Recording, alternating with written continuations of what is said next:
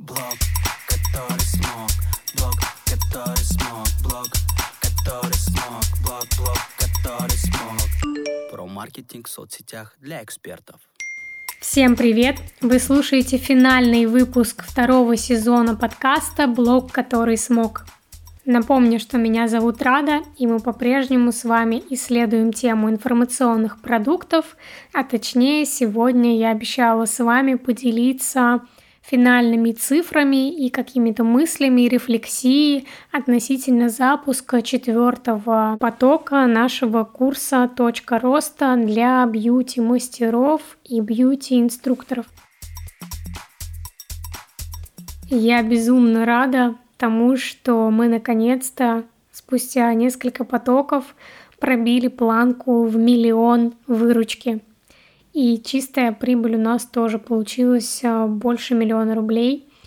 И для меня психологически эта планка в миллион как будто бы открыла некоторый следующий уровень уверенности в себе, в своем продукте и в том, что у меня все получится. И мне кажется, эта цифра недостижима, если ты не кайфуешь на протяжении вообще всего процесса создания и запуска курса. Мне безумно нравится работа такого серого кардинала между запусками или перед запуском, когда происходят абсолютно закадровые процессы, которые потом влияют на качество продукта, на удобство продукта, на результаты учеников. И меня это очень увлекает, очень вдохновляет, и я готова бесконечно что-то допиливать что-то переделывать, внедрять что-то новое в свой продукт, в его методологию, чтобы он получился в итоге очень крутым и, ну, не сказать идеальным, но настолько, насколько это возможно, а, совершенным. И вот тут, на мой взгляд, скрывается очень такая интересная мысль о том, что невозможно сразу создать а, идеальный продукт, и очень круто, когда он развивается постепенно и нет э, какого-то требования к самому себе сделать сразу идеально, сразу все предусмотреть, сразу там, не знаю, собрать команду а, кураторов, еще что-то. Но это просто нереально, во-первых. Во-вторых, когда у тебя есть возможность расти вот так по ступенькам и каждый раз вносить что-то новое, ты кайфуешь в процессе, ты понимаешь, что ты не стоишь на месте, и ты э, добавляешь все больше ценностей в свой продукт, взращиваешь его и в цене, и в востребованности, и в позиционировании, и там в относительно других продуктов каких-то аналогичных или конкуриру, конкурирующих впрямую. То есть вот здесь, мне кажется, такой равномерный рост э, – это прям ключ к успеху. И вот сейчас, а, стоя на пороге открытия четвертого потока, сейчас буквально пара дней, ну, на момент, когда я записываю подкаст, это пара дней, и мы стартанем, я уже начала прописывать определенные моменты, связанные с улучшениями и апгрейдами на пятый поток. То есть у меня уже огромная, на самом деле, заметка записана очень много разных пунктов, что нужно докрутить, а, что нужно сделать еще по-другому или что нужно добавить э, в какие-то организационные моменты, в структуру курса, в то, как мы там работаем вообще на запуске, чтобы получилось еще круче, качественнее, эффективнее, естественно, эффективнее и для нас э, в выручке, например, да, и для учеников э, в системе и в результате. И я прям предвкушаю вот этот процесс, когда мы будем внедрять какие-то новшества уже в следующий поток, когда мы будем его готовить, а, хотим собирать а, команду кураторов, то есть первых вообще, в принципе, кураторов внедрять в курс. И для меня это все безумно увлекательно звучит, сложно, но при этом мне очень нравится этот процесс. И, наверное, еще важно выделять ключевые изменения в каждом ну, в каждой модификации продукта. Если я сейчас накидала огромный список того, что нужно сделать, вполне вероятно, что мы там после оперативки с партнером выделим только ключевые моменты, над которыми мы будем работать, а, ну, те ключевые изменения, которые действительно важны и нужны, чтобы курс а, менялся, рос и продолжал масштабироваться.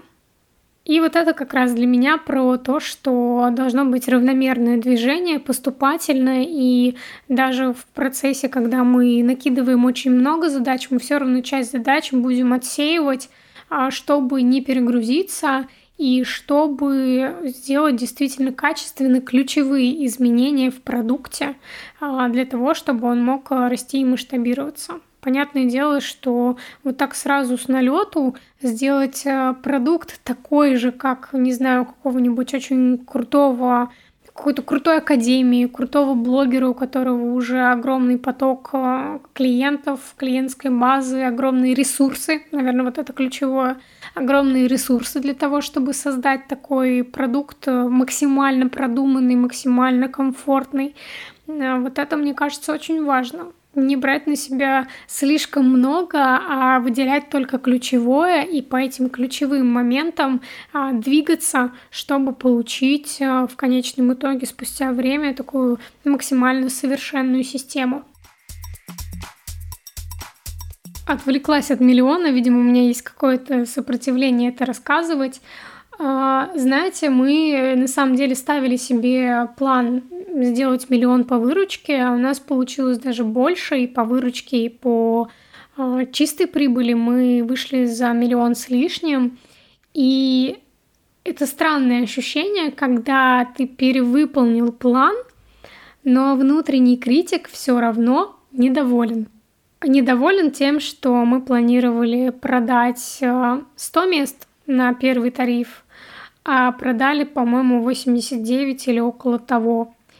И мой мозг, мне кажется, у всех так, да, у многих так, э, кто не проработал эту тему, мозг концентрируется на том, не то, что получилось и даже перевыполнилось, а на том, что а, пошло не так.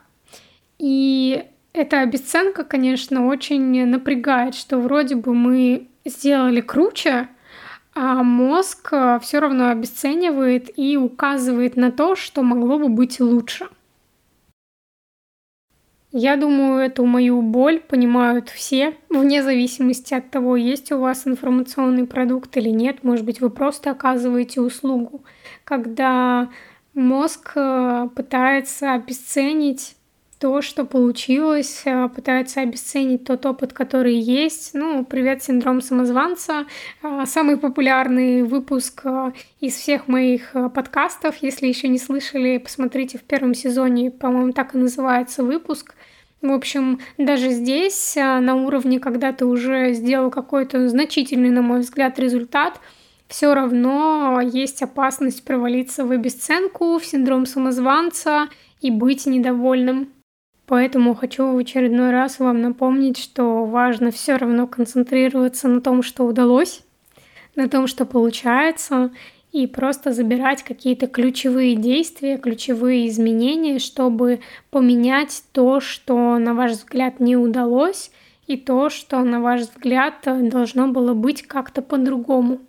Я так точно прям обязана оглянуться назад и вспомнить, что мы начинали курс как что-то маленькое, небольшое и одноразовое, и по итогу за полтора года выросли в 10 раз и создали самостоятельный, полноценный, очень крутой, качественный продукт и при этом в нем скрыт еще очень большой, огромный потенциал к росту и к развитию, к масштабированию, а, к тому, чтобы становиться совершеннее. И для меня это вообще особенное ощущение, что продукт, он уже крутой, но он может стать еще более классным, еще более масштабным. И я с нетерпением жду этого момента, этих моментов, когда мы будем его развивать дальше, растить и выводить на уровень выше. Знаете, очень интересный получился сезон, так если оглянуться, как раз-таки я начинала его записывать в тот момент, когда мы начали подготовку к четвертому потоку, и вот сейчас я записываю финальные выпуски, когда уже набрана команда, набраны ученики, и буквально через несколько дней старт — и мы как будто вместе с вами через этот подкаст э, прожили такую маленькую жизнь. Я делилась какими-то своими э, мыслями, делилась своими выводами, э, своими уроками, которые извлекла.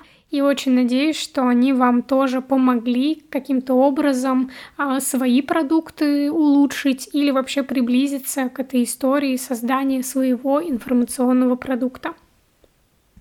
Надеюсь, вы меня простите, если этот э, выпуск был немного сумбурным. А, просто уже чувствую, как хочется переключиться в другую тему, переключиться в продукт, в его предоставление. И делюсь с вами тем, что действительно сейчас крутится в голове, что хочется проговорить так с первого дубля. И буду с вами на самом деле уже прощаться. Хочу вам пожелать э, успешного завершения этого года, потому что подкаст, думаю, уже выйдет третий сезон в следующем году.